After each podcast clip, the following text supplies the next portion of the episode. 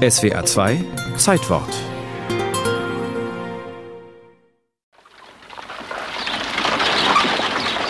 Sommer 1767. Giacomo Girolamo Casanova ist mal wieder unterwegs. Der Venezianer, eine faszinierende Mischung aus weltgewandtem Schriftsteller, Feingeist, Künstler, Frauenheld und Hochstapler, hat einige Monate in Augsburg verbracht und reist über Ulm und Ludwigsburg Richtung Kurpfalz. Casanova ist gut vernetzt, überall mit Landsleuten und Bekannten in Kontakt.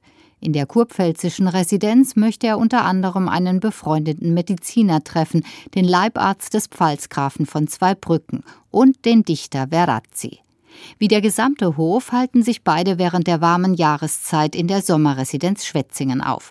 Am 6. Juli trifft Casanova dort ein. Die Historikerin Susan Richter. Casanova ist ein Reisender von Beruf. Er reiste durch ganz Europa, durch Frankreich, durch Russland, immer auf der Suche eigentlich nach einer Anstellung an einem Hof. Die hat nirgends so richtig funktioniert und deswegen reiste er von Württemberg nach Schwetzingen in der Hoffnung, dort den Kurfürsten zu treffen und um eine Stelle zu bitten bzw. ein Projekt vorzuschlagen.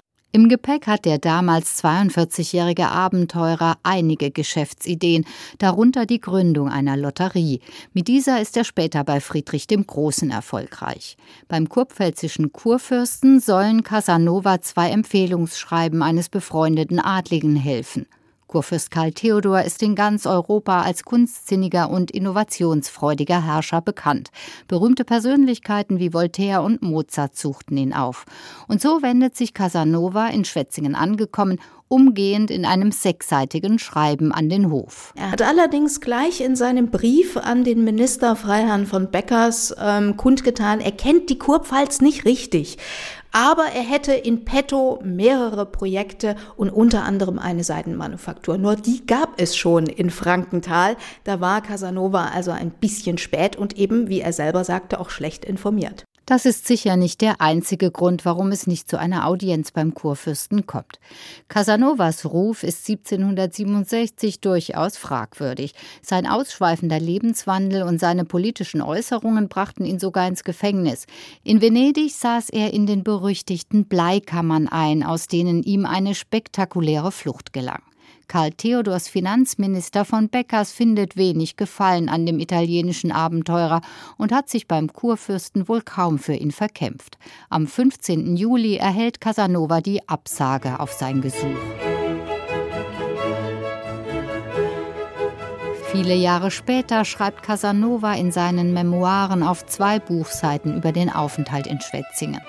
Ob es zu amorösen Abenteuern, vielleicht in romantischen Winkeln des berühmten Schlossgartens kam, steht dort nicht zu lesen, ist aber bei der Verschwiegenheit des Frauenschwarms in delikaten Dingen gar nicht verwunderlich.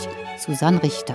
Casanova war ein begnadeter Liebhaber und einer, der sehr für die Damen agiert hat in seinen Memoiren. Er hat die Namen seiner Geliebten nie preisgegeben, also er war sehr diskret. Und er hat auch seine Abenteuer auf feinfühlige Art und Weise beschrieben, also die Damen nie bloßgestellt.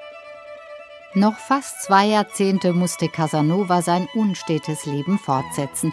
Erst 1785 findet er eine feste Anstellung im Schloss Dux beim Fürsten Waldstein. Und in seiner Erinnerung hatte er bis zuletzt einen Koffer in Schwetzingen. In den Memoiren heißt es, beim Poeten Verazzi ließ ich einen kleinen Teil meines Gepäcks zurück und versprach ihm, es eines Tages abzuholen, fand jedoch nie mehr Zeit dazu.